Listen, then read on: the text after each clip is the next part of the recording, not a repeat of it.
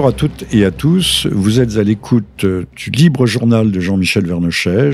Ce doit être la douzième euh, livraison. Et aujourd'hui, je suis en compagnie de, quelqu'un d'extrêmement sympathique euh, qui, euh, contrairement aux intellocrates ou parisianistes, euh, sait ce qu'est la France profonde, la France des régions, la France aussi des, oubliés.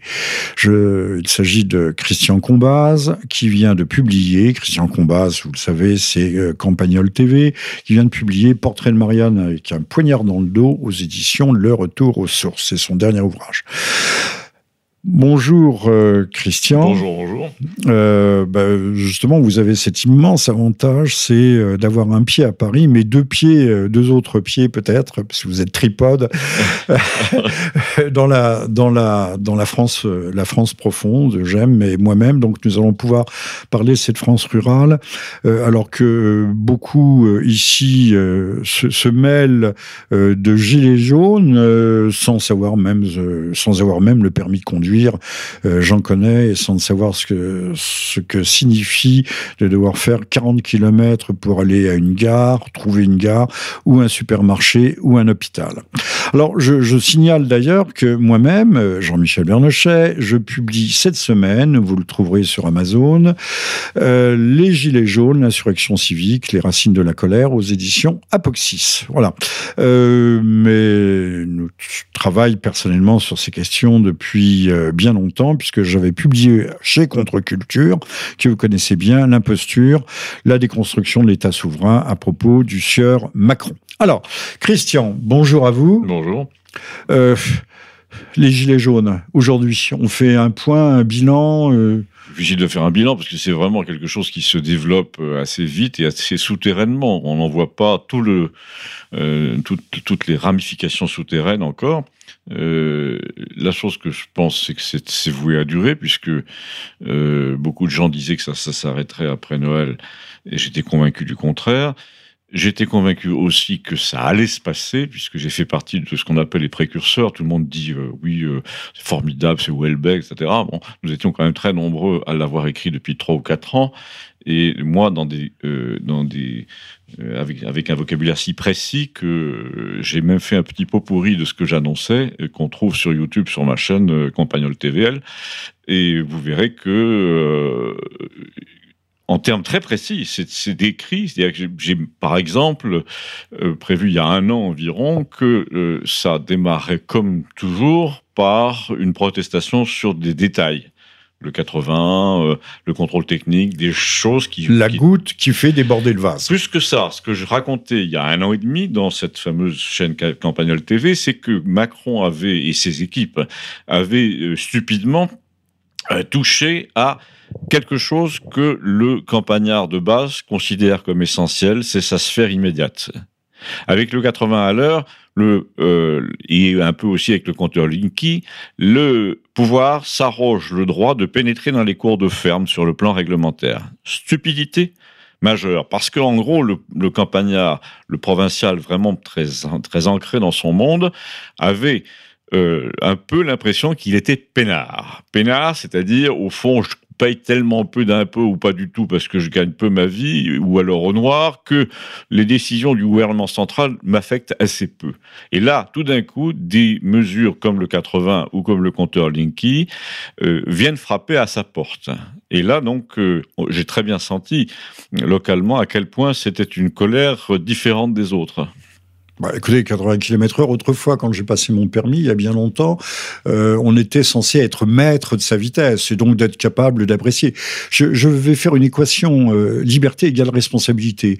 Euh, dès lors qu'on n'est plus responsable, puisqu'on vous, euh, on vous donne une sorte de, de talmud, de codification de, de comportement, euh, mots à mots, mot à mot, pas, pas à pas, pourquoi 80 km heure Si dans, sur une petite route de campagne, vous allez comme moi à 60, voire à 50 dans certains virages, ou à 40, et puis si la route est dégagée, elle est droite, elle est belle, on va à 120. La réponse est claire, nous appliquons des règles américaines de comportement.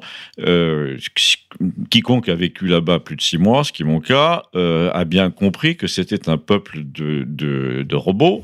Et de l'Ancien Testament aussi. Oui, son peuple vétérotestamentaire dont on applique des règles. Voilà, en gros, en gros, si vous mettez un stop en plein désert, le Californien s'arrête. Oui, il y a, il y a de l'allemand là-dedans oui, aussi. Oui, absolument. Et donc, euh, euh, un, un, un, Européen et un Français a fortiori a beaucoup de mal à se faire à, cette, à ce comportement. Et justement, quand je montre à quel point ça a choqué les gens dans, dans les cours de ferme, c'est que vraiment là, la, la, puissance publique venait pratiquement investir le village de règles qui lui étaient étrangères. Et pareil, et surtout pour le contrôle technique qui appauvrissait les gens bien avant la taxe sur le carburant. Le contrôle technique des véhicules qui était déjà une, un très lourd handicap pour les vieux qui avaient une vieille voiture, euh, euh, allait devenir et va devenir là, là en ce moment, euh, par, par, le doublement de ces exigences, une chose impossible à passer. Du coup, on ne le passera plus.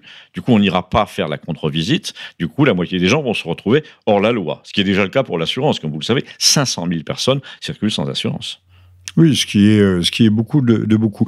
L'État, à travers les, les, j'appelle ça les oukases euh, bruxellois, euh, oukases au féminin, euh, oukases bruxellois, c'est-à-dire les, les, fameuses directives, euh, rendent fou. Ils ont dévasté d'ailleurs les campagnes.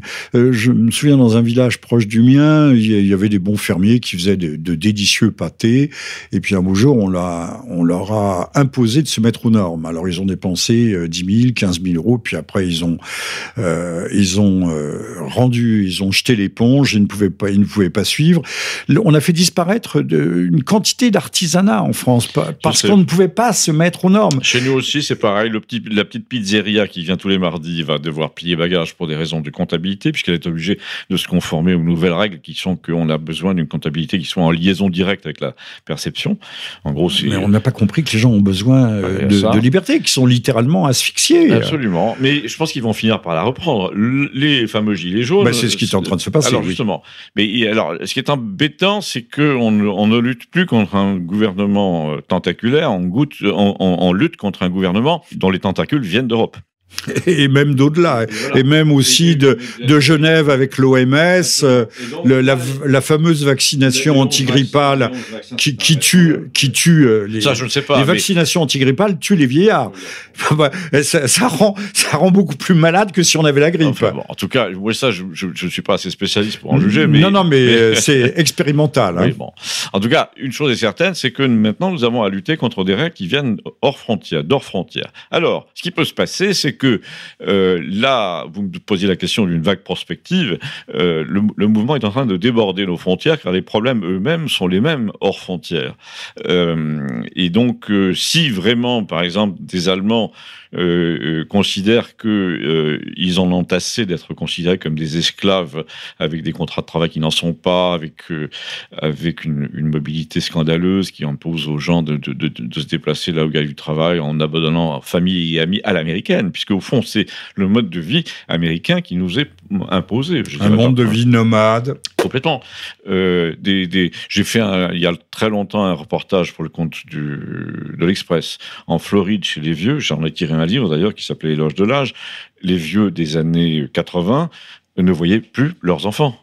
À partir du moment où vous étiez descendu de Philadelphie pour aller vous installer à Miami, c'était souvent des familles assez modestes, eh bien, les parents n'avaient pas les moyens de faire venir leurs petits-enfants de Philadelphie par l'avion. Les avions étaient encore assez chers. Et donc, en fait, il y avait rupture de la famille. Et très souvent, j'ai observé, j'ai même témoigné, euh, qu'il existait des euh, cas d'héritage entre voisins de palier dans les condominiums pour vieillards euh, américains. Et donc, on déshéritait ses enfants au profit de ses voisins de palier. Hallucinant. Mais euh, vous noterez, on pourrait développer, mais ce n'est peut-être pas le, le, le, moment ici, euh, que cette américanisation de nos sociétés aussi est, euh, va de pair avec une sorte de tiers-mondisation. Ben, hein. Parce que déjà, c'est le cas aux États-Unis. Hein. Euh, aux États-Unis, les, migrants qui sont arrivés de l'avant-veille, comme vous le savez, deviennent chauffeurs de taxi. Quand vous allez à New York, vous avez un, depuis toujours un nombre invraisemblable de Pakistanais, etc., qui, qui baragouinent. C'est la même chose à Paris aujourd'hui. Voilà. Et alors justement, c'est ce que je. Ça n'était pas le cas à Paris, et c'est devenu le cas depuis dix ans à Paris. Alors, quand on a un chauffeur de taxi euh, français, euh, ça devient rarissime. c'est une exception. On se frotte les yeux. C'est l'un des métiers les plus bas de gamme que l'on peut exercer à peine arrivé euh, ça, VTC, etc. Et puis un peu maçon aussi, puisque euh, là, j'habite en ce moment, vous, y faisiez allusion tout à l'heure, je vais expliquer d'un mot à, nos euh, auditeurs, à vos auditeurs, pourquoi je suis à moitié parisien et à moitié provincial. C'est que je suis pleinement provincial depuis des années, mais euh, d'abord, j'ai été élevé à Paris. Donc déjà, ça maintient un lien. La plupart de mes amis sont énarques. Euh, mais je suis un authentique euh, résident principal à la campagne. Mais en ce moment, depuis cinq ans, je m'occupe d'un vieux monsieur parisien que je connaissais bien avant. Et, euh, et au fond, je fais l'expérience de ce que je décrivais dans l'un de mes premiers livres qui s'appelait Éloge de l'âge, où je disais c'est quand même un honneur que de, euh, c'est un honneur qu'on se doit à soi-même de prendre soin des gens au lieu de les envoyer en institution. Bon, le hasard. les liquider comme le souhaiterait M. Attali. Le, voilà, le hasard fait Vive que. l'euthanasie, dit-il. La, la, la, la, Providence m'a pris au pied de la lettre et, euh, et donc, voilà, je, je m'occupe quotidiennement de. J'habite chez un vieux monsieur parisien euh, dont je m'occupe pas seulement. Euh, son fils aussi le fait, mais à, à, temps partiel. Donc, on se partage. C'est pas facile, mais ça m'oblige à être parisien. En même temps, ça présente quelques avantages. Je peux me permettre de venir à votre micro. Et puis, bon, j'ai gardé quelques quelques habitudes parisiennes qui me permettent éventuellement de prendre part au débat. Euh, en fait, vous êtes un paysan de Paris. Oui, mais, mais plutôt un paysan quand même. C'est deux tiers, un tiers, quoi. Voilà. Euh, et alors, euh, j'en profite, puisque vous avez, paraît-il, une émission extrêmement suivie. J'ai une maison de famille que j'essaie de vendre, parce que l'une des raisons pour lesquelles je m'occupe de ce monsieur, c'est qu'il m'a donné, donné l'hospitalité à un moment où il était encore valide, en me disant, viens, viens, parce que j'ai raté la vente de cette maison, j'avais tout empaqueté, etc. Et donc, les meubles étaient au garde-meubles, et, donc, voilà, j'ai raté cette maison il y a quatre ans, et elle est toujours sur le marché. Alors, allez sur mon site internet, vous enverrez la, la photo, Christian combasse.com, euh, puisque vous êtes euh, écouté par euh, du monde qui a du jugement et de l'argent. Eh ah, de l'argent, ça, je ne sais pas. J'ai une sorte de château à la montagne près de Megève, qui, est, ah, un bien, qui est un bien de famille. Qui mais vous vendez ça peut-être un petit peu trop cher, non mais Là, j'ai descendu tellement bas que, bon, en plus, ils ont l'assurance d'avoir un, un interlocuteur qui n'est pas un bandit, parce que c'est de plus en plus rare dans ce domaine. voilà. Donc allez voir mon site internet christiancomboise.com et, et, dites à vos amis investisseurs d'acheter un château près de Megève. Bah, pourquoi pas, hein pourquoi pas. Bon, le, le, message est passé et peut-être bien passé. Mais j'ai vu euh, dans, dans, mon propre village une maison qui était une belle maison euh, qui restait 4 ou 5 ans. Oui, c'est ça. 4 ou 5 ans. Alors ça, ça s'explique aussi parce, bah, bah, parce que Macron, d'abord Hollande, puis Macron euh, sont des gens très peu euh, incitatifs pour les investisseurs. En gros, les gens ne savent pas sur quel pied danser. Quand vous avez une maison comme ça, assez vieille, assez vaste, à rénover, c'est un, c'est un investissement. Vous êtes obligé de faire, d'avoir des partenaires, etc. Comment voulez-vous décider d'un investissement d'un million sur une maison si vous ne savez pas à quelle sauce vous serez mangé fiscalement sur le plan foncier l'année prochaine? C'est impossible. D'autant, d'autant Christian, on le sait très bien, tout le monde dit veut le, veut le, rétablissement de l'ISF, mais l'ISF n'a jamais été supprimé, puisqu'il y a l'ISF sur l'immobilier, et, qui touche justement ces, ces classes moyennes, parce qu'on peut être euh, titulaire propriétaire d'un gros patrimoine, d'un beau patrimoine et n'avoir aucun revenu. Absolument. Le, le, revenu est Absolument. donc il faut, ce sont les revenus qui doivent être taxés, mais pas le patrimoine. mais, vous payez plein pot un foncier énorme quand même. Vous avez peu de revenus, mais vous payez un foncier énorme sur un bien invendable. Donc et sur un bien invendable, enfin, euh, on marche sur la tête comme d'habitude. euh, oui, puisqu'on voudrait aussi nous faire payer. Euh, remarque intéressante, on voudrait nous faire payer une sorte de loyer. Et alors, pour tous les gens, les petites gens qui ont passé 20 ans à rembourser un crédit, vous ne remboursez plus votre crédit, donc vous êtes propriétaire, donc vous ne payez pas de loyer, donc il faut payer un loyer. enfin, le loyer pour habiter chez soi. Mais euh, notons que la propriété qui est inscrite dans la Constitution et la Déclaration des droits de l'homme de 1789, où, où, est la propriété de nos jours? Vous payez pour acquérir, plein pot. Vous payez pour conserver, taxe d'habitation, taxe foncière, plein pot. Quand vous voulez transmettre à vos enfants votre petit patrimoine, vous payez encore les enfants payent plein pot. Alors, où est la propriété? Je crois qu'aujourd'hui, on pourrait presque dire que la propriété, c'est le servage. Euh, oui, enfin, c'est-à-dire Ou une forme de servage. Euh, en gros, ce qui s'est passé, c'est que euh, on a renoncé à éduquer les gens pour éduquer les institutions et les pratiques sociales. Donc, les gens, tout l'effort aujourd'hui consiste à codifier les pratiques sociales, peu importe ceux qui s'y conforment ou non, que ceux qui s'y conforment ou non soient eux-mêmes des sauvages, des barbares, à partir du moment où la société, elle, est policée dans ses règles, c'est-à-dire dans son juridisme, on considère que le, travail est fait. C'est le contraire d'autrefois.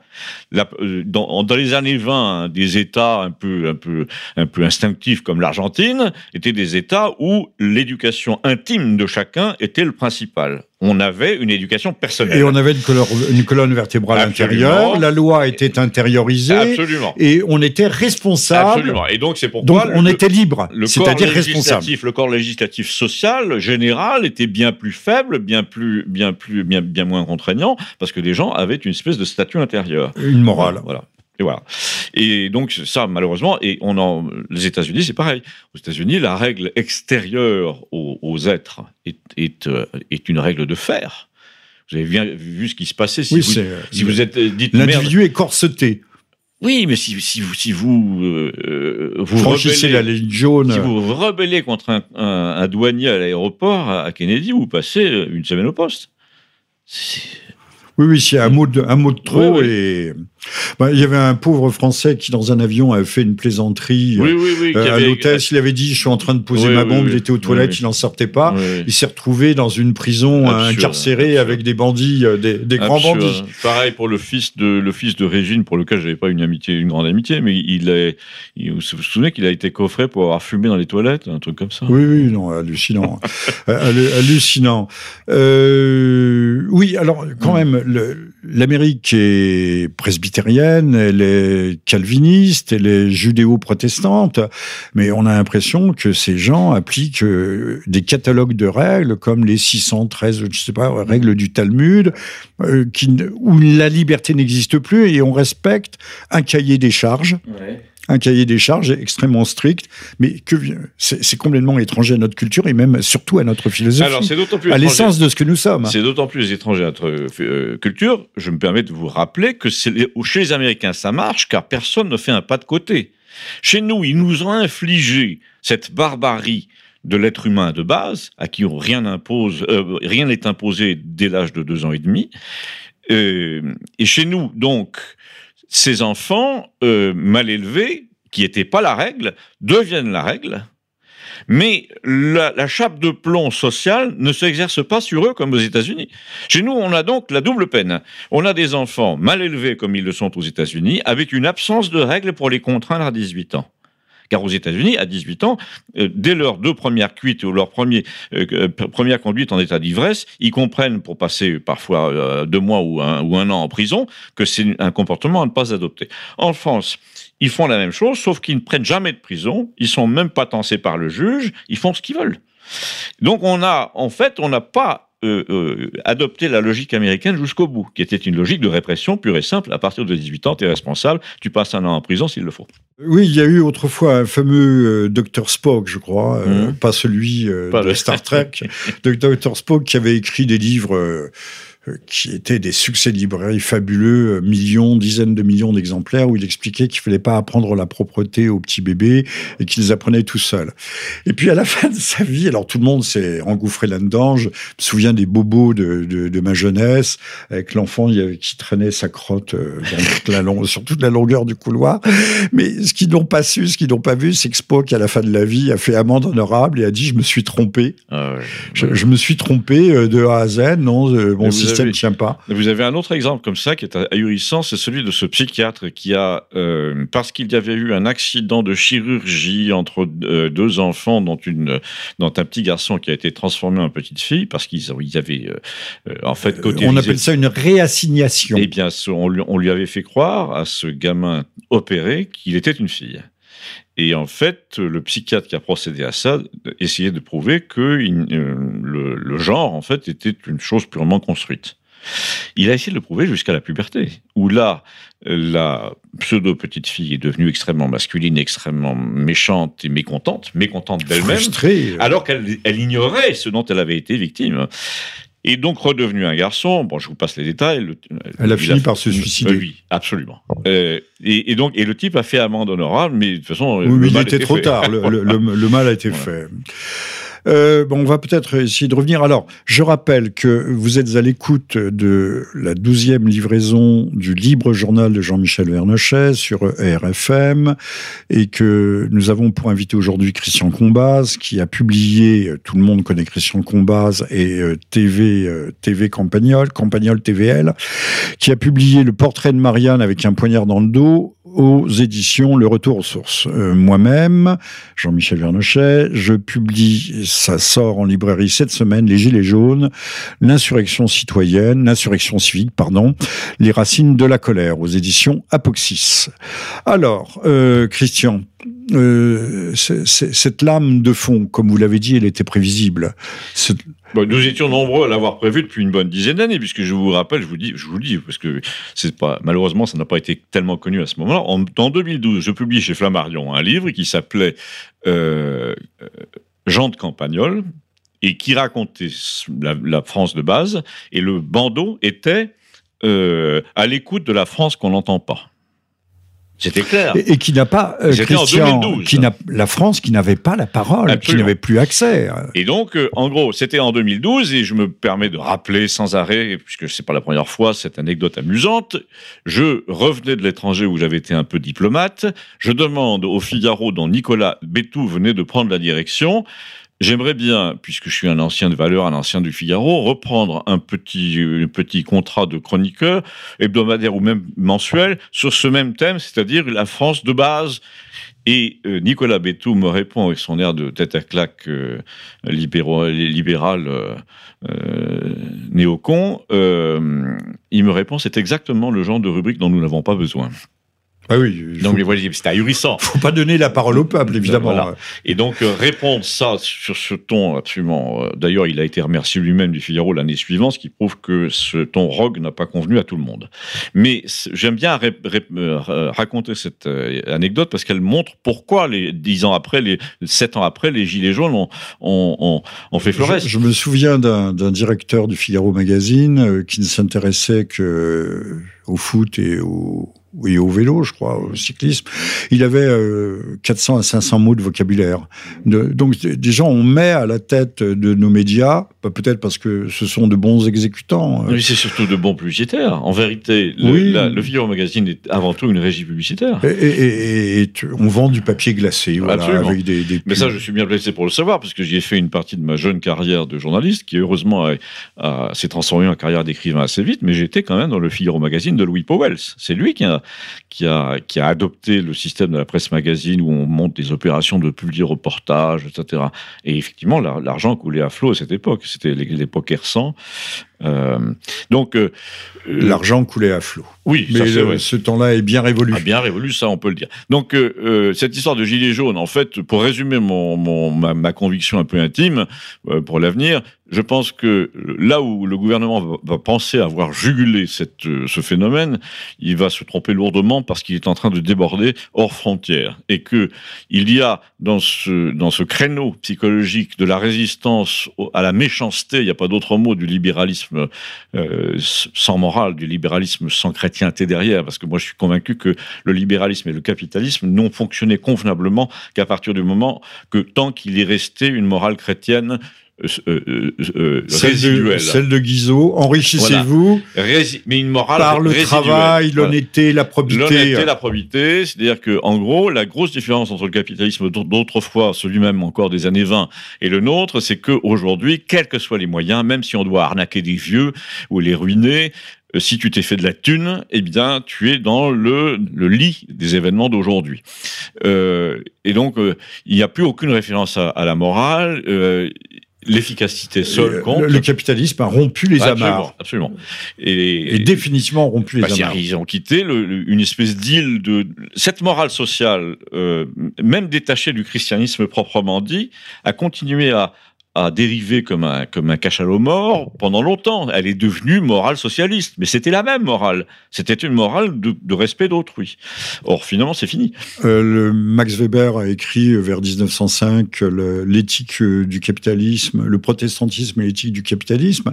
Mais ça, c'est également bien fini. Il y avait quand même des, des limites morales, cette fameuse colonne vertébrale que nous avions intérieure, cette, qui, qui s'est complètement dissolue. Alors, c'est vrai que maintenant, le, mot d'ordre, c'est euh, vivre sans temps mort et jouir sans entrave, mais c'est pour les gens du haut, là, c'est pour nos amis les bobos. Euh... Alors, il y a peut-être une chose qui va nous sauver quand même, c'est le recours, le retour à, euh, à la détection des talents, parce que euh, moi, je suis convaincu que l'intelligence, la, ruse, a une base génétique forte, et euh, au fond, dans la société démocratique obsessionnelle, idiote, qui est la nôtre, le talent, et surtout en France, euh, enfin en Europe et en France, en, le talent naturel, l'aptitude, le don, euh, a été évacué par une espèce de morale socialiste rampante. Je pense que, vu la... Et, et égalitariste, et également oui. par le népotisme, Alors, le, sur, le, copinage, oui, le copinage, les copains, absolument. les copains. Bah, qui font chuter vrai. le niveau généralement. C'est spécialement vrai dans le journalisme puisque on l'a vu avec la destruction de l'ORTF. Le oui, jour où ça a été le copinage qui est devenu la règle, euh, cette grande télévision publique euh, bah, s'est dissous petit à petit. Et on en est aujourd'hui à Monsieur Hanouna avec Madame Chiappa. Oui, qui fait pas partie du service public quand même. non, mais enfin, euh, mais c'est presque. De... Non, mais il y a effectivement une, une, un laminage absolu. Alors, euh, ce que moi, ce que j'espère beaucoup des, des, gilets jaunes, parce qu'il y aura quand même bien une espèce de base théorique, c'est qu'ils ils essayent de restaurer la, la dignité, la noblesse du talent. Le talent n'est pas une chose à quoi on a droit en naissant. Et on l'obtient par accident, mais on n'y a, pas droit. On ne fait pas comme aux États-Unis. On n'achète pas une formation en dessin classique en, en pensant qu'on va devenir. Ou, euh, ou comme romancier. romancier. Ou, les, les, creative writing, ça. ça non, non, il y, a, il y, a, un don avec beaucoup de travail voilà. derrière. Il y, a, il y a forcément, il y a une espèce de feu sacré dans tous les domaines qu'il qui faut raffiner chez l'enfant ou chez l'adulte euh, intelligent et, euh, et, et cesser de nous dire euh, toi tu parles bien en classe moi j'ai subi ça tout le temps à l'âge de 8 ans la maîtresse me disait tu parles tu parles bien mais tu parles trop donc je ne veux plus t'entendre donc à la fin vous ne parlez plus du tout vous ne parlez plus du tout. Vous n'allez même plus en classe. Voilà. Et alors, on en arrive à des classes pour surdoués à l'américaine. Moi, je préférerais que. Euh... Ah bon, on les a supprimés en France il y a bien oui, longtemps. Oui, hein, oui. Du temps de Giscard. Plus de classes pour surdoués. Alors, c'est pas entièrement vrai parce que maintenant, les écoles Montessori, etc., font un peu l'équivalent. C'est-à-dire qu'il y a une espèce de, quand même de résistance un peu sournoise à, au, au, système qui fait que euh, le, le, le, petit garçon doué en, en piano à, à 6 ans et demi arrive quand même à trouver son chemin. En piano, en piano, parce que c'est une valeur commerciale. Il arrive à trouver son chemin s'il a un piano à sa disposition et un professeur. Mais moi, je suis assez confiant quand même. Je pense que les, euh, si on si on libère ce verrou, l'Europe, le, le, continent, nous sommes le continent du génie. Nous sommes le continent du génie. C'est-à-dire que chez nous, euh, il y a des ingénieurs comme en Chine, comme au Japon. Il n'y a que chez nous que les ingénieurs posent les questions. En Chine et au Japon, ils les résolvent. C'est pas pareil nous sommes assez, nous sommes assez d'accord. De toute façon, c'est va s'effectuer, pour traduire votre pensée, une sorte de retour au réel. Les, les utopies socialistes ou hypercapitalistes, Monsieur Macron l'a dit le 10 décembre, le, nous assistons peut-être à la fin de, du mais, capitalisme financiarisé, a-t-il dit oui, quelque chose comme ça incroyable. Ce type-là est l'instrument de phénomènes sociaux euh, dont il sent très bien qu'il faut les chevaucher parce que sans ça, il va être dépassé. Et maintenant, c'est tout juste s'il il, il n'enfile pas une veste jaune pour vous dire je suis de votre côté. C'est vraiment le. Mais il, en, il en serait capable. Mais c'est vraiment le traître par nature. C'est-à-dire, c'est. C'est un les, caméléon. Dans, dans, les albums d'Astérix, c'est le petit, le, le, type avec le teint livide là qui se glisse derrière le chef pour dire. C'est un, incroyable. C'est vraiment quelqu'un qui. Euh, moi, je l'ai toujours dit. Je l'ai dit avant l'élection. J'ai fait des sujets à ce sujet. C'est un traître par nature. Il, il, il se déguise en l'adversaire. Il ment sans arrêt, sans arrêt. Vous connaissez l'histoire du monde où il a conseillé une équipe, il a proposé ses conseils à une équipe euh, qui voulait résister aux repreneurs du monde. Les repreneurs, c'était une, une, équipe moins dirigée par Alain Minck. Oui, les initiés connaissent l'anecdote, mais euh, racontez-la parce qu'elle est importante. Alors, elle est emblématique de la personnalité de Macron. Une poignée de rédacteurs du Monde décide de résister à Alain Minck et à ses financiers. Macron leur dit écoutez, si vous voulez, moi c'est un peu mon domaine, je peux vous conseiller. Il fait quatre réunions avec eux. Lors de la cinquième réunion, où tout, tout s'était passé assez bien, ils avaient une politique commune. Euh, euh, un des, participants à la réunion revient dans le bâtiment parce qu'il avait oublié son cartable et qui y voit Il voit Macron euh, en train de discuter avec Alain Minck pour faire le compte rendu de la réunion. Donc avec l'ennemi. Donc voilà. Donc, donc non, mais c'est tout lui. Voilà. C'est tout lui. C'est un bon résumé. Donc on est, on est, donc il nous a fait la même chose pour Alstom, il nous fait la même chose pour tout. Là, il a balancé depuis le début dans le circuit des gilets jaunes deux ou trois personnes dont il était clair qu'elles allaient se retourner au moment opportun.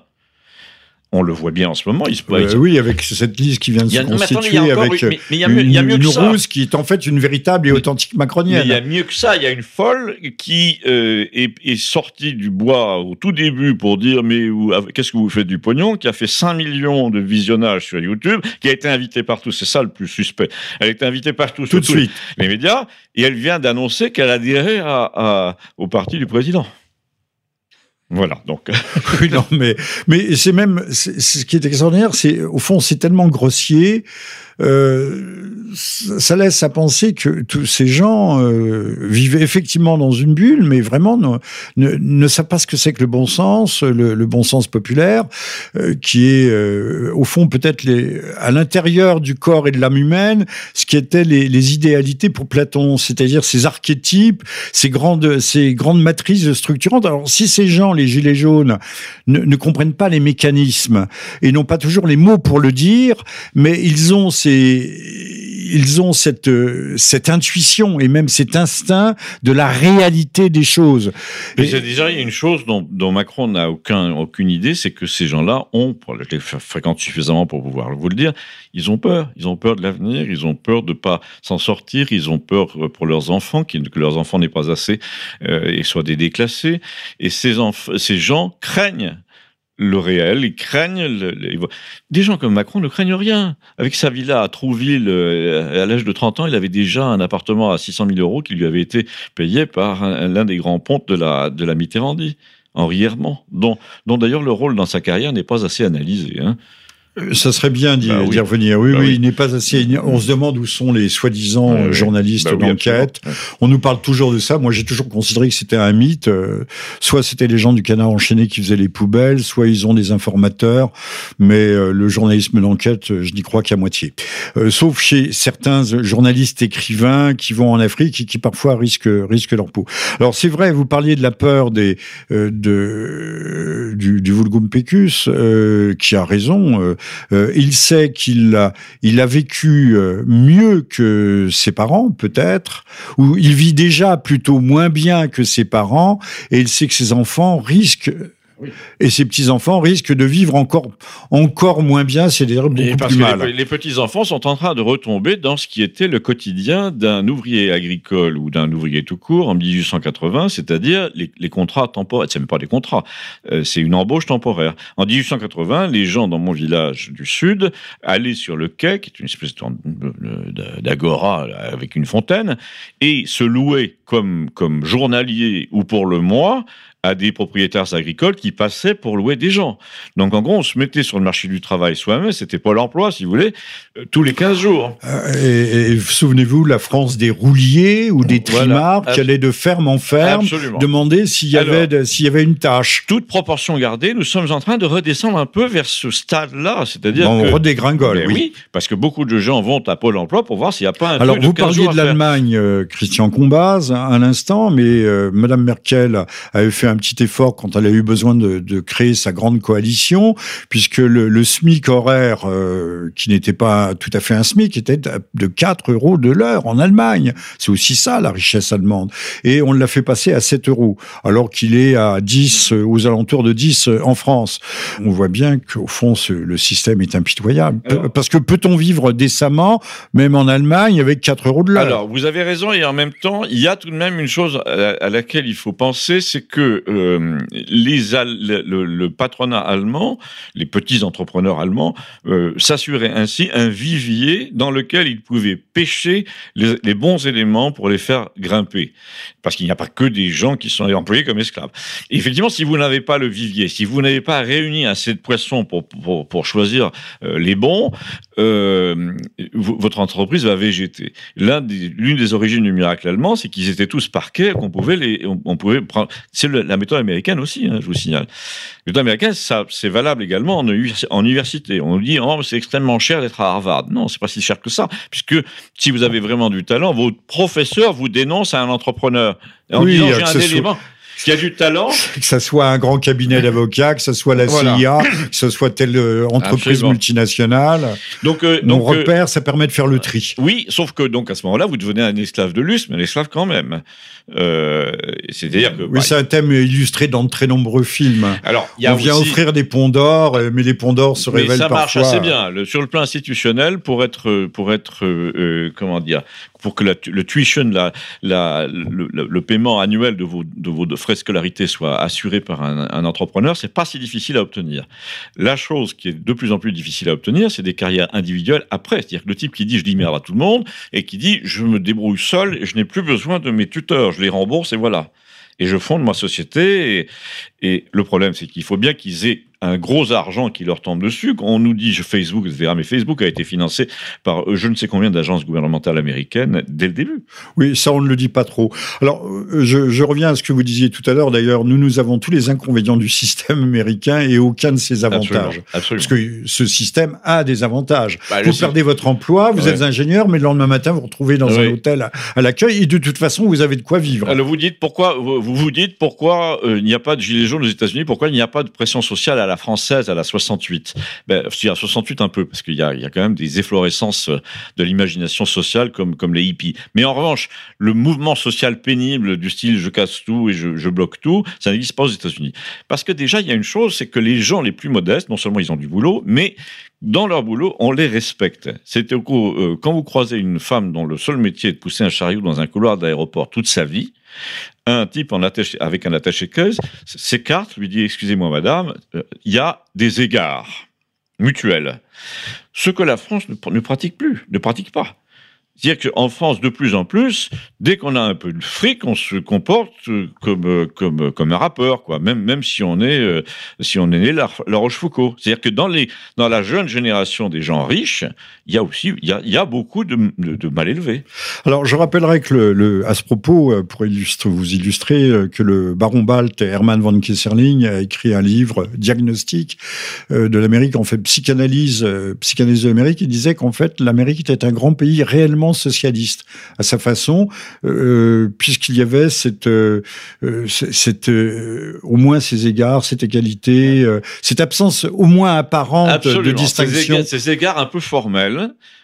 qui sont un, un, ciment social très puissant. Non seulement les gens ne sont pas inemployés, pas longtemps, mais on les considère on les considère pas comme des génies, mais on les considère au minimum comme des euh, bah, comme des gens utiles, qui occupent une fonction, qui ont un rôle social. Alors que chez nous, l'idéologie est venue et c'est assez frappant. Aujourd'hui, nos, jeunes gens euh, veulent gagner de l'argent, ce qui est tout à fait légitime, parfaitement légitime, mais ils n'ont pas compris que le travail n'est pas uniquement de gagner de l'argent, mais d'occuper euh, aussi un service social, une fonction, d'avoir une place dans la société. C'est un peu d'ailleurs ce que leur a dit Macron récemment au moment de la euh, de, la galette, mais il l'a dit euh, de, telle ou telle façon. il n'a aucune, euh, aucun talent. D'abord, il a aucun talent, à mon avis, réel. Justement, il a de l'intelligence, mais pas de talent. C'est ça la grosse différence. Il est rusé. on voit bien avec son, avec son, c'est un commercial, un super commercial. Cette façon qu'il a de parler au maire. On voit bien qu'il y a là-dedans beaucoup de ruse, beaucoup de technicité, mais très peu de talent. Le talent consiste à jouer les Bernard Tapie. Moi, Bernard Tapie était un type qui, lui, n'avait pas la formation, mais il avait un talent extraordinaire. Je ne sais pas si vous avez vu la, la commission d'enquête à son sujet, au sujet du Crédit lyonnais, où il a répondu pendant quatre heures aux questions des parlementaires et qui était diffusé en direct, mais c'était, il avait aucune note. Il était formidable. C'était, c'est vraiment un homme de théâtre. Il savait, il savait au fond émouvoir, même s'il montait. Euh, Macron. Alors c'était véritablement un homme de spectacle, la société du spectacle, mais beaucoup moins un homme, également un homme de communication, alors que Macron met sa communication, l'érige en spectacle.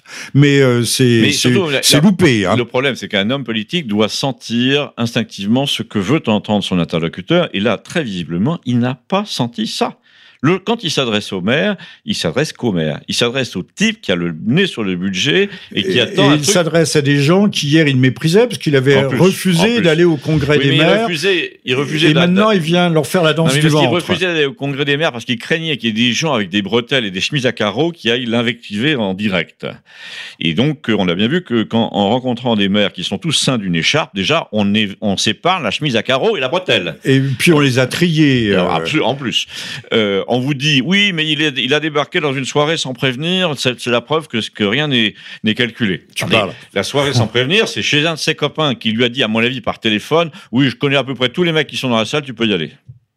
Parce que ouais, c'est une toute, Et puis avec un cordon de, de, de ben gendarmerie qui empêche les, une poignée de gilets jaunes d'approcher à, moins de 10 km. En plus, en plus. Mais donc, euh, donc tout ça, c'est évidemment du pipeau. Mais et, alors, je trouve qu'il n'est pas habile du tout parce que euh, euh, positionné comme il est. Mais on pourrait même dire la chose de, de Nicolas Sarkozy. Et là, en l'occurrence, je ne fais toujours pas de politique, je fais de la littérature, on peut dire. Ces personnages sont des personnages de romans ces personnages de romans malhabiles qui vont provoquer des désastres. Et c'est exactement comme quand on dit. Vous les trouvez vraiment balsaciens, vous? Oui, mais si, oui, il y a un côté balsacien. Là, en l'occurrence, euh, euh, oui, oui. Euh, mais le pire des personnages de Balzac, alors? Oui, c'est dire ces personnages qui, qui pensent que tout est acquis et qui ils vont voir filer leur, leur, leur Alors pourquoi ne voulez-vous pas devenir le, Balzac moderne et, non, et, et nous tracer la comédie, la, la tragique-comédie du temps présent Vous hein. savez, on peut plus. Maintenant, il faut ramasser ce qu'on a à dire parce que on est dans une époque où tout le monde s'exprime. D'ailleurs, euh, trop.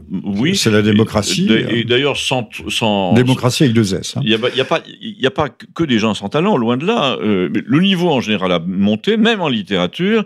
Et là, le nombre de voix qui s'expriment en même temps alors malheureusement un peu sur les mêmes sujets et au fond un peu toujours de la même voix, euh, euh c'est fatigant. Donc quand vous avez une nature, euh, et c'est mon cas, de d'écrivain un peu à l'ancienne, vous essayez de rassembler le propos dans votre tête et vous faites un, vous ferez, là je vais faire à 70 ans, entre 65 et 70, un livre de 500 pages qui sera un peu définitif au sens où on n'aura jamais lu ça nulle part. Bah écoutez, espérons-le, euh, acceptons-en l'augure. Euh, je rappelle que nous recevons euh, dans le 12e libre journal de Jean-Michel Vernochet Christian Combaz, bien connu pour ses, ses chroniques dont je suis moi-même un aficionado. C'est la vérité. dès que j'ai l'occasion, mais je vais regarder les espèces de, de compilations que vous avez faites sur ces dernières années. Donc Campagnol TVL et qui vient de publier au retour aux sources le Portrait de Marianne avec un poignard dans le dos. Moi-même euh, sortira cette semaine en librairie aux éditions Apoxis. Les Gilets jaunes.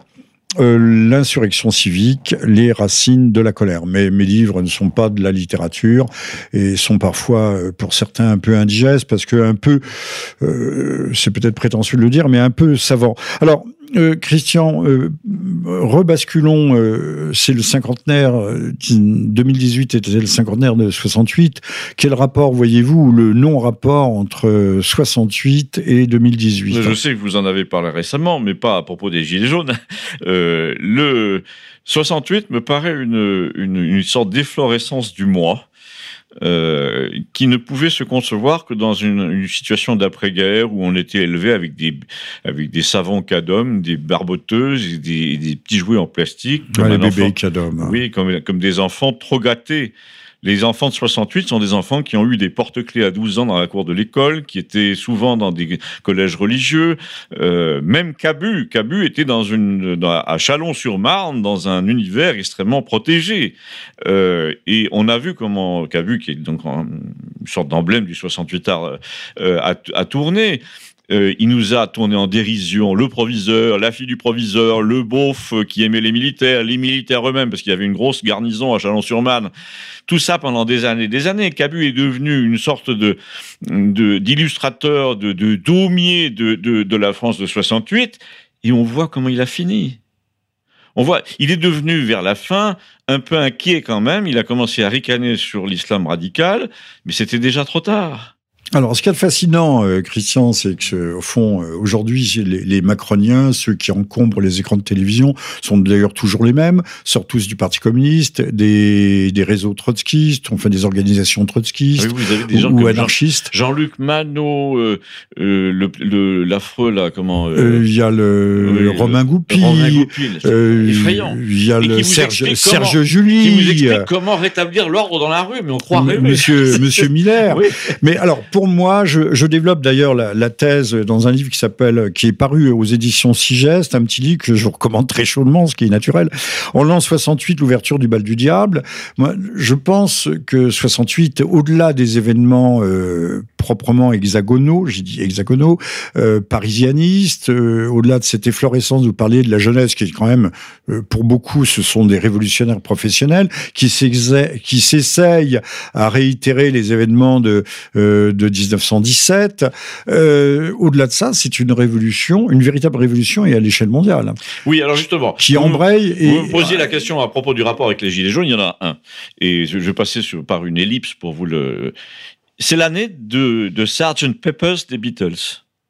Et ça, c'est très important. C'est-à-dire que vous avez une espèce de traduction gilet jaune dans le domaine de la musique qui était extrêmement codifiée. Et puis il y a Yellow Submarine voilà, aussi. Tout ça. Je ne sais pas à quelle époque ça arrive, ça. Mais, alors, Yellow mais Sgt. Pepper, c'est tout à fait. C'est cette année-là, 68-69. Ces gens ont décidé, ils étaient suffisamment puissants pour dire euh, maintenant, on sent qu'il est temps de faire preuve de liberté. Et donc, c'est bien un, un esprit 68 art au sens l'imagination doit re re retrouver l'imagination au pouvoir. Mais ça, les gilets jaunes, ils se battent pour leur fin de mois. Oui, hein. ça c'est vrai, mais il y a forcément chez les gilets jaunes des gens qui attendent de pouvoir restaurer, par exemple, la légitimité du don et de l'imagination dans l'industrie, il serait temps. On nous dit, mais c'est formidable, c'est ces Californiens qui ont réinventé le monde il y a 15 ans avec le, avec le numérique.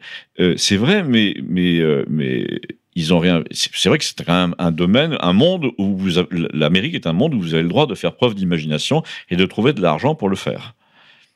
En Europe, c'est plus le cas. Et on aime ce qu'ils appellent en, au sens américain les personnes versatiles, c'est-à-dire polyvalentes, oui, justement, oui, riches, fécondes, euh, créatives, alors qu'en France, euh, euh, euh faut alors, pas avoir trop d'idées dans ce donc, pays. Hein. Donc, il faudrait peut-être que euh, que l'Europe retrouve ce qui a fait son succès en 1880 et même un peu avant.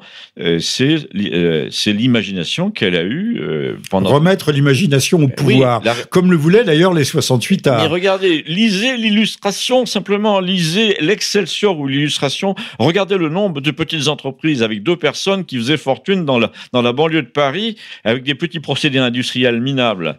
Alors, ces gens-là avaient du génie à domicile, c'était un bouillon d'idées, leurs employés n'avaient pas fait les grandes écoles. C'est la Silicon Valley avec les exactement, garages. Exactement. Et, et, en fait, vous voyez dans l'illustration bah, l'équivalent de toutes les petites annonces de Los Angeles aujourd'hui. C'est-à-dire, on démarre une société avec deux personnes. Si on a vraiment du génie, ça se voit en cinq ans. Hein. Mais en France, en ce moment, si on a du génie, ça ne se voit pas avant 20 ans. Et, et, vous et encore, on vous achète votre brevet à une voilà, misère. Plus, et vous êtes mort avant. Donc, et euh, on devient Zuckerberg, qui n'a jamais inventé oui, Facebook, non. mais qui a su faire prospérer et vulgariser oui. l'idée, par contre. Oui. Jusqu'à devenir l'une des premières fortunes mondiales. Alors là, on, tiens, vous parlez de, de, de, de Zuckerberg. Moi, j'ai une idée que je, que je, développe souvent dans les journaux, qui est, mais de moins en moins souvent parce qu'il y a de moins en moins de journaux pour, pour me publier, c'est que euh, Zuckerberg et Macron ont le même sourire. Le sourire du type qui ment à tout le monde, aux commissions d'enquête. Tout le temps. Tout le temps. Tout qui le dit temps. je le ferai plus et qui le fait encore. À chaque fois qu'il se fait choper la, la main dans le, pot de confiture, il dit ah je regrette bien, c'est un malentendu, etc. Macron nous fait le même coup depuis le début. Il dit j'ai jamais dit ça alors qu'il l'a dit. On a tous les enregistrements. Fond, le, le, le, menteur a toujours raison. Non, puisque, exactement. Euh, parce qu'on ne peut pas croire qu'il puisse vraiment mentir comme il absolument. respire, ou alors on dirait c'est un mythomane, un affabulateur, mais en fait ce n'est même pas le cas. C'est quelqu'un, on le voit bien, euh, la France, la France, mais la France. Euh, pour Macron, c'est une abstraction, ça n'existe pas, la France. Plus, en plus, ça n'existe pas. Oui, c'est vrai. Ça n'existe pas. Euh, il vient d'ouvrir les, les, grandes ouvertes, il vient de fracasser même les portes de la ville 10 euh, avec le fameux pacte de Marrakech. Il vient de... Alors, euh, bien sûr, l'Alsace et la Lorraine ne vont pas être réunis à l'Allemagne, mais on va faire une euro-région.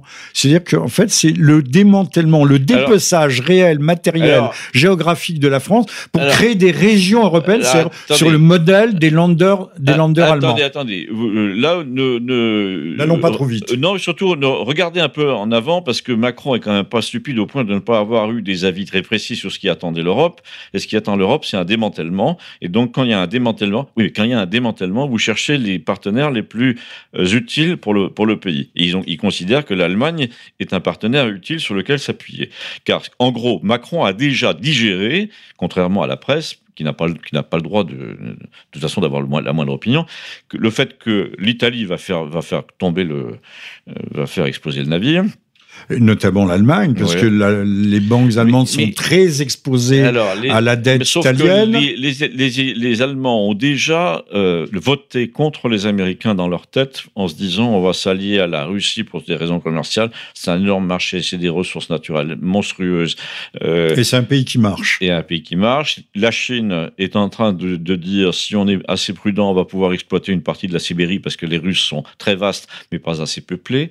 Donc, et ils y sont déjà oui, S'il se constitue un bloc. 40 millions de Chinois déjà en Sibérie. Mais si les, Chinois sont assez malins parce qu'on ne peut pas dire qu'ils soient très agressifs. Ils ne sont pas méchants à l'égard de l'Europe. Apparemment. Ils sont, non, mais ils ne sont, pas, ils sont pas méchants. Non, non, non, non. non. Ils, s'intègrent. Il y a une de vos petites. Euh, voilà séquence euh, de TVL en disant mais les Chinois s'assimilent très bien. Et c'est vrai. Vous preniez l'exemple du, du, café, du, tabac, on ne sait pas par quoi c'est. aussi beaucoup. Euh, je pense. Mais, et avec la complicité des autorités françaises, parce que les actes notariés présents, ceci dit, ce sont d'excellents euh, euh café-tabac. Incroyable. Ils ont une, ah, un rapport un savoir-faire, ils sont aimables. mais alors donc, euh, je pense qu'on va, on va vers une recomposition, vers un rééquilibrage continental, puisque tout le monde a Décomposition, recomposition. tout le monde a compris que, par exemple, les, marchandises pouvaient très bien circuler par le transsibérien pour arriver à Francfort. Euh, c'est déjà le cas. Ce sera le cas de plus en plus.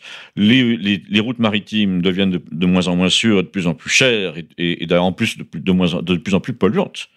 Parce qu'avec ces espèces d'énormes euh, porte-containers qui sont en eau. Alors que les trains qui traverseront le continent, eux, seront électriques. Ils seront, en tout cas, ils seront moins polluants. et ils fonctionneront avec les centrales nucléaires chinoises, ah, russes. Ça, je ne sais pas. Et nous, on n'en aura plus. Hein. je ne sais pas. Mais en tout cas, euh, une chose est certaine, c'est que euh, Macron, quand même, même s'il est absolument insensible, caractériel, à mon avis très inquiétant parce que ça, il y a un côté Néron. Hein. en plus, il a son agrippine. Non, mais c'est vrai, c'est un schéma psychologique bizarre. Euh, le fait enfin, rappelons qu'Agrippine, c'était la mère de Néron. Hein. Et Néron finit par la noyer en faisant couler un, navire à trappe et, la pauvre Agrippine disparaît engloutie par les flots. Pas, mais de toute façon, il y a quelque chose de pas, de pas sain chez ce personnage. Et alors, mais, mais il. Vous voulez dire même d'extrêmement malsain. Oui, oui. On le voit à Saint-Martin avec ses petits voyous un peu transpirants. très euh, étrange, très étrange. Ces petits malfrats. Il ne peut pas ne pas se rendre. Ou alors, s'il ne se rend pas compte, c'est encore pire. Il peut pas se quand, quand, la fête de la musique l'environne de, de, de, guirlandes et de, et de grands noirs euh, vêtus comme des, comme des, des prima diva, euh, prima donna, pardon, euh, il, il, ne peut pas.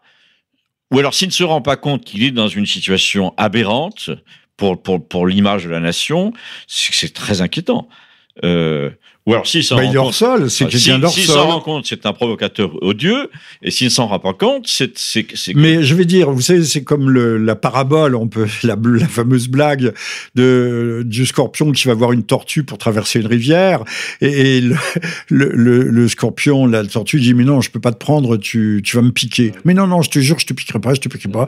Au bout d'un moment, la tortue se laisse fléchir, traverse avec le scorpion, et au milieu de la rivière, au milieu du guet, paf, le scorpion pique. Il dit mais pourquoi tu as fait ça? Tu es sur mon dos bah, parce que j'ai pas pu m'en empêcher. Et je pense que de même que Le Pen pouvait pas s'empêcher de faire des plaisanteries douteuses et même stupides, il se faisait plaisir. Et Macron peut pas s'empêcher, peut pas s'empêcher de, vous, êtes dans pisser dans la soupe. Je pense qu'il il contient son propre antidote. C'est-à-dire que comme la plupart des gens un peu, un peu malades dans leur tête, il nous donne les clés de sa propre chute. Et il l'a fait euh, dans plein d'interviews au début, où il disait qu'il était entré en politique par accident. Au fond, il y a un peu suicidaire. C'est ahurissant. Il nous donne les, les, les, clés de sa propre fragilité. Par exemple, quand il dit venez me chercher, c'est ahurissant. Mais il y a une part de mépris aussi parce non, que mais je pense que venez me chercher, c'était vraiment un cri du cœur. C'était au moment de l'affaire Benalla, il faut le rappeler. C'était au mois de juillet. Venez me chercher et vraiment, je désigne ceux dont j'ai le plus peur. Et donc, c'est purement psychiatrique. Quand il dit venez me chercher, d'abord, entre parenthèses, je vous signale qu'il nous a dit s'il y a un responsable, c'est moi. Et, cette première partie de la proposition n'a jamais été commentée ni, ni suivie d'effet. Euh, à la fois, il y a une présomption euh, énorme. Et ce que vous soulignez tout à l'heure, au fond, un manque d'intelligence aussi. Et d'intelligence politique. Hein, il a un gros, une grosse cervelle, une grande habileté. Alors, je une grande habileté. On est carrément dans le romancier. Euh, il y a une chose dont il ne fait jamais mention, alors que euh, honnêtement, c'est un type très matu. Pourtant, il y a des aspects de sa personnalité qu'il dissimule. Euh, je ne parle pas de ce à quoi vous pensez, je parle simplement de son don pour le piano. Un type qui passe son temps à parler de lui ou à se montrer dans toutes les dans tous les. Ah, on le voit jamais au piano. Oui, pourquoi on le voit jamais Et il joue bien au Très bien. Il a été numéro 2 du conservatoire à Amiens. Ah oui, c'est pas rien ça. Donc, euh, il joue très bien du piano, mais comme un matheux. Et il sent, il froidement alors. Absolument. Il Mécaniquement et froidement. Il a, il a absolument digéré cette idée que c'était une partie de sa faiblesse. Quand on joue du piano comme il le fait, c'est-à-dire la partition, je joue comme un piano mécanique, c'est qu'on désigne le matheux froid. Alors Giscard, qui était aussi une tête d'œuf, dirait les anglo-saxons, lui jouait du piano à bretelles, il se prenait pour Annie Cordy. Alors je, vous êtes à l'écoute et nous achevons, nous allons bientôt nous acheminer vers la fin de cette émission. Euh, C'est le douzième libre journal de Jean-Michel Vernochet sur RFM, aujourd'hui en compagnie de Christian Combaz, qui est l'animateur euh, talentueux, on va pas en dire plus, mais très talentueux, avec une présence euh, remarquée et remarquable, ce, de l'émission Campagnol TV sur donc Campagnol TVL. Et puis il est aussi l'auteur euh, aux éditions Le Retour aux sources de Portrait de Marianne avec un poignard dans le dos. Ça dit bien ce que ça veut dire. Il n'y a pas besoin de, de faire de dessin. Euh, quant à votre serviteur, il publie chez Apoxis Les Gilets jaunes, l'insurrection civique, les racines de la colère, comme j'ai publié aussi cette année euh, aux éditions Sigest, enfin cette année c'était l'an passé, 68, euh, 1968, euh, l'ouverture du bal du diable, un bal du diable qui je l'espère va refermer une, que les gilets jaunes vont dont les gilets jaunes vont refermer la parenthèse historique et qui nous permettra peut-être de mettre fin aux, excès de le, du capitalisme financiarisé, de l'industrie à haut rendement, euh, à haut rendement d'argent, du gros argent, et à, euh, à l'ultralibéralisme qui a fait tant de dégâts, notamment sur la planète, en épuisant les ressources. Nous parlions à l'instant euh, de la fin de ces supercontainers qui font en permanence le tour de la planète, une espèce de, de mouvement giratoire proprement hallucinant, dont personne ne mesure d'ailleurs, tout le monde le sait, l'empreinte carbone, de même l'empreinte sonore, l'empreinte sonore, qui, qui trouve complètement la, la, vie des baleines sur des milliers de kilomètres, puisque ça, ça, ça provoque un bruit de fond auquel les baleines sont très très sensibles. Euh, et, j'imagine toute la faune marine, de même que nos bobos qui nous font la morale, qui se, qui deviennent végans, je dis végan, pas vegan, végan, euh, mais euh, qui prennent l'avion en permanence. Ils vont dépenser leur argent d'ailleurs, au lieu de le dépenser en France, d'acheter un patrimoine qui va être taxé et surtaxé, puisqu'il y a l'ISF immobilière, l'ISI, au lieu de faire vivre des artisans et des, commerces de proximité le local contre le global, euh, préfèrent aller dépenser euh, leur argent à Los Angeles, à Las Vegas ou à Phuket, euh, en Thaïlande ou, partout ailleurs. voilà. donc, produisons local, consommons, consommons local et replions-nous. Il ne s'agit pas de se replier, mais commençons par faire vivre notre pays avant de, de nous faire des leçons sur la, la, la transition écologique. Dans Christian de, Dans l'Europe de la Renaissance, je me permets de vous le rappeler, les euh, abbayes et les universités correspondaient ensemble sans aucun, aucune entrave. La seule chose qui avait des entraves, c'était les biens qui ne pouvaient pas entrer dans certaines villes sans payer l'octroi, etc. Donc il y avait, il y avait des péages. Hein. Il y avait des péages. Des péages, et donc il y avait une, un morcellement des biens physiques. Donc les biens physiques étaient entravés parce que, donc, par exemple, on pouvait vendre à son voisin. Euh, on n'avait pas sans arrêt la, le, le, désastre d'un produit moins cher qui venait de la ville d'à côté. Euh, et, et, en même temps, on pouvait envoyer un livre à l'université de Rotterdam et inversement. Et on pouvait voyager dans toute l'Europe sans passeport. Absolument. Et sans carte euh, d'identité. On avait quand même, si, on avait un peu un semblant de. Il y avait des sauf-conduits, des choses comme oui, ça. Oui, il y avait des lettres, euh, voilà. Mais, mais effectivement, il y avait quand même une, une, grande différence entre les biens matériels et les biens immatériels. Et, et, et les biens immatériels étaient sacrés on, euh, enfin si, on pouvait aussi être brûlé pour ses écrits, mais c'est pas arrivé souvent. Euh, les fameuses incorporelles des stoïciens. mais euh, ce que je veux dire, c'est qu'il y avait euh, la pensée par définition circulait librement euh, et les biens pas. Et dans une Europe qui existait physiquement et avec et moralement, ce, et moralement puisqu'il y avait ce ciment de spiritualité il y avait plus que avant ça. la réforme. Alors, alors, il y avait plus que ça. Je, je montrais, alors là encore dans mon petit, ma petite chaîne Campagnol TVL, allez voir, j'ai fait un petit sujet d'une vingtaine de minutes sur l'Europe telle l'Europe humaniste. C'est un mot qu'on ne prononce pas assez souvent. L'humanisme, c'est ce. Mais ça n'a rien à voir avec l'humanisme moderne, non, avec l'humaniste de nos guignols. Non, moi je parle de l'humanisme qui est qui est né, qui a grandi sur pas sur les décombres, mais parallèlement au christianisme, qui est qui fait corps avec le christianisme et qui est au fond une façon chrétienne, c'est-à-dire aimable pour la vie, d'apprécier la vie. C'est-à-dire euh, tout le monde dit oui, les chrétiens ont, ont massacré le, la sexualité, le, les, la, les, tu parles. C'est pas vrai du tout. C'est pas vrai du Stendhal avait très très bien vu ouais. que le, le, christianisme, le catholicisme en l'occurrence, a été grand tant qu'il servait de, de, rempart ou de garde-fou à des à des passions puissantes. Absolument. Mais le jour où le où le christianisme est devenu un prétexte à toutes les lâchetés ou à toutes les démissions, euh, bah le, christianisme le christianisme a déchu. Mais les passions était extrêmement puissante. Alors on allait à confesse Exactement. après avoir. pour résumer mon propos, en 1880, l'Europe de Vilnius à Syracuse était peuplée de femmes nues sous les balcons. l'Atlante, etc. Mais surtout de femmes nues sur les balcons, des poitraillés, partout. Vous, vous en voyez même. Dans le Moyen Âge, toutes les familles allaient toutes nues au bain, avant les grandes pestes qui ah, ont absolument. fermé les bains romains. Donc on avait, on avait, on a, on, on a pas réussi. de fausse pudeur. Non, mais je parle en 1880 parce que c'est un moment d'équilibre absolument parfait entre l'académie, l'industrie et, euh, et l'art et la poésie. Euh, c'était l'époque où il y avait à la fois euh, bah, l'armée, les statues sous les balcons, les beaux arts avec euh, avec les élèves de Bougros, euh, la Tour Eiffel, euh, les chemins de fer. Donc, ou par exemple un même mot, le mot académie désigne une fille toute nue sur sur une estrade qui sert de, de modèle au peintre et une assemblée de savants au crâne chauve. Oui. C'est assez amusant. Oui, et puis on n'avait pas. Alors, je, je vois euh, certains, euh, euh, certains amis musulmans qui sont choqués dans les musées par des par des femmes nues. Mais enfin, oui. on voit pas ce que ça. Alors, humaniste, ça venait aussi des humanités, c'est-à-dire oui. la, la, réconciliation Absolument. du christianisme Absolument. avec notre héritage helléno-romain ou gréco-latin. Gréco regardez, bon, regardez Montaigne. Montaigne qui fait Montaigne où il est très peu question de la religion. Euh, mais où il est question beaucoup du corps, de, des usages du corps, de, de, la, de l'Antiquité.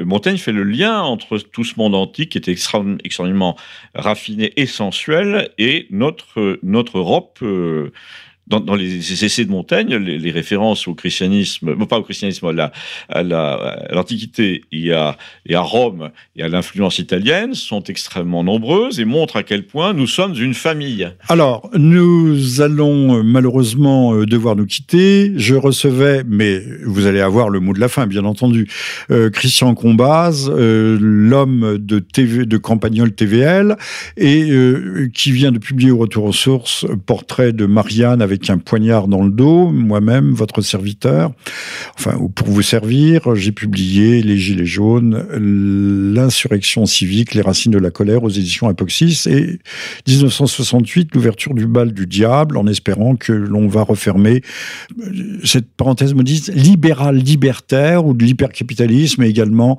de la jouissance sans entrave ni temps mort, mais qui est réservée évidemment euh, à l'hyperclasse ou à ceux qui sont les nantis du système, qui étaient hier les anticonsuméristes de 68 et qui aujourd'hui sont les défenseurs euh, arc-boutés de l'ordre macronien. Alors, euh, Christian, euh, pour ne pas conclure, que peut-on Vous avez dit que vous espériez, que vous comptiez, que vous, en faisant un peu de prospective, que les gilets jaunes allaient durer, perdurer.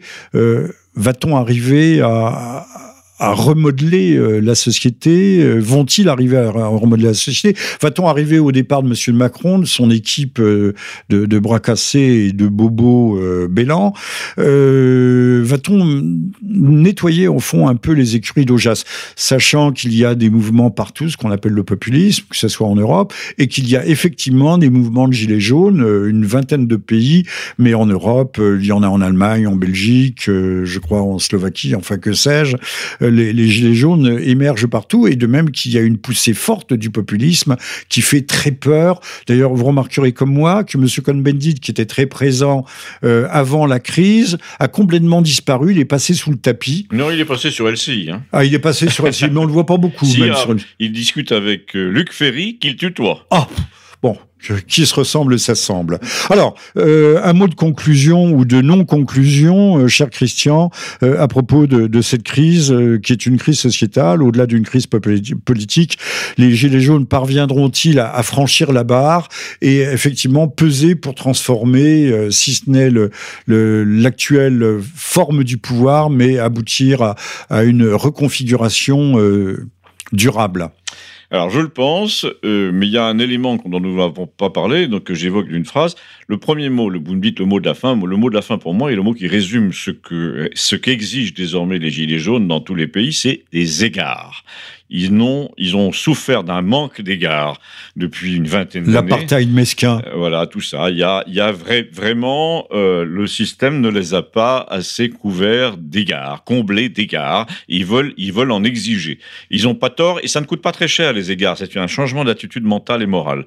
Donc ça, c'est la première chose. La deuxième chose, c'est que je crains, hélas, que nous, nous soyons à la veille d'une conflagration brève, mais forte, liée au fait que le terrorisme peut débarquer dans, dans, dans le tableau.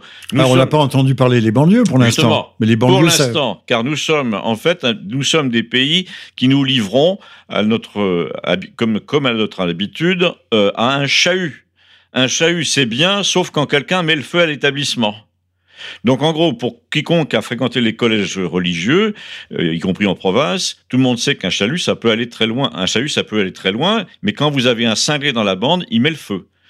Nous avons des gens dont on a lieu supposer, dans les banlieues, qu'ils ne font qu'à moitié ou pas du tout partie de la nation. S'ils si profitent du chahut général pour mettre le feu, on est très mal. Et ça risque il y, a, un risque réel. D'ailleurs, quand Colomb euh, quitte euh, la place Beauvau en se fâchant avec son, son petit copain Macron, euh, il dit, en, il dit en marge à des journalistes Nous étions côte à côte et maintenant je crains qu'on ne soit face à face. Et il leur dit, il ajoute, mais ça ce n'est pas rapporté par la presse, je vous laisse la guerre civile. Oui, sauf que la guerre civile, euh, il ne faut pas non plus exagérer. Le rapport... Mais certains, certains euh, poussent à la guerre civile. Non, attendez, il ne faut pas exagérer. La, ma, deuxième, la, deuxième, partie de ma phrase est plus brutale. Il ne faut pas exagérer le rapport des forces en la faveur de nos agresseurs. Ils sont très peu nombreux.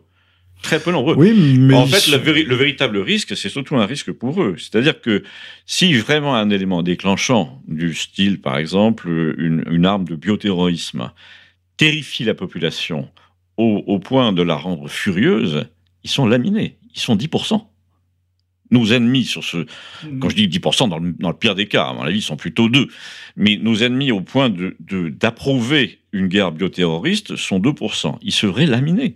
Laminés à condition qu'il y ait aussi des, euh, des donneurs d'ordre, des, des, des patrons qui soient capables de faire face. non, non, non, Or, Quand on regarde le personnel politique actuellement, on mais peut là, en là, douter. En l'occurrence, là, là, là c'est vraiment une, une, Ce serait l'armée qui reprendrait le. Non, ce serait une réaction de type populaire. Oui, ah oui, une réaction de type. populaire. Oui, mais le, le populo en France, Moi, ce que dire le sans mépris, bien évidemment, non, ouais. il a été désarmé. Non, Même, pas du tout. Pas vous, vous parlez de- des chasseurs Mais- et qui ont trois, quatre Attends. fusils dans leur grenier. Absolument. Non seulement des fusils, mais ils fabriquent des cartouches en permanence et surtout, ils évoquent cette question hum, assez souvent. on peut le dire assez souvent. Bon, ben c'est. Il est intéressant de, l'entendre. C'est le vieux fusil, comme on dit. Le, vieux fusil. Oui, ce, ce film de. Oui, oui, oui. oui, Donc il y a, y a, y a une composante qui est évidemment très ignorée, très, méprisée par les élites. Euh, je vais vous donner un exemple qui sera, euh, mais qui est une, une, chose réelle. Il y a 20 ans, je dis, on m'a proposé une Kalachnikov pour 500 francs. Donc c'était à l'époque où il y avait encore des francs. Les, un club de chasseurs de mon village du Languedoc me propose une Kalachnikov à 500 francs, mais il faut les commander par 50. Et on va aller chercher au cul d'un bateau sur le port de Sète. Elle venait donc, j'imagine, du Kosovo. De... Voilà, tout à fait. Eh bien, c'était il y a 20 ans. Et les amis énarques puisque je ne connais que ça, parmi mes 7 ou 8 amis, il y en a 6 énarques. Euh, Vous avez une mauvaise fréquentation. à dîner, oui, attention, des énarques à l'ancienne mode, hein, qui, a fait, qui avait fait latin grec. C'est ce que j'allais ah dire. Vous me l'avez volé de la bouche. Oui, oui. Eh bien, ces, ces gens-là m'ont ri au nez depuis 20 ans en disant alors ils sont où il est où ton grand soir? Elles sont où tes armes là de... bah, elles peuvent sortir des, des, bottes de paille effectivement. Eh bien, écoutez, euh, ça sera le, mot de la fin. Euh, je signale que nous que nous avons euh, invité, rencontré aujourd'hui, et c'était un, plaisir, un grand plaisir, Christian Combaz, l'homme de Campagnol TVL, qui nous fait une chronique de la France des oubliés, de la France rurale, de la France périphérique, euh, de la France euh, méprisée par les parisianistes de Las Vegas, et, qui vient de publier au Retour aux sources Portrait de Marianne avec un poignard dans le dos, et moi-même, pour vous servir, ayant publié Les Gilets jaunes, l'insurrection civique, les racines de la colère aux éditions apoxistes et un livre aussi important si on veut comprendre euh, avec un regard un peu surplombant géopolitique euh, en l'an 68 euh, l'ouverture du bal du diable, un bal du diable qui je l'espère fermera bientôt, éteindra ses lumières. Grâce aux gilets jaunes, voilà. Et ça c'est aux éditions Sigeste. Écoutez, merci à, à, toutes et à tous et puis nous nous disons à très très bientôt pour le feuilleton euh, le feuilleton Gilet jaune, qui, je l'espère, je le souhaite ardemment, n'est pas prêt de s'arrêter. À très bientôt. Au revoir.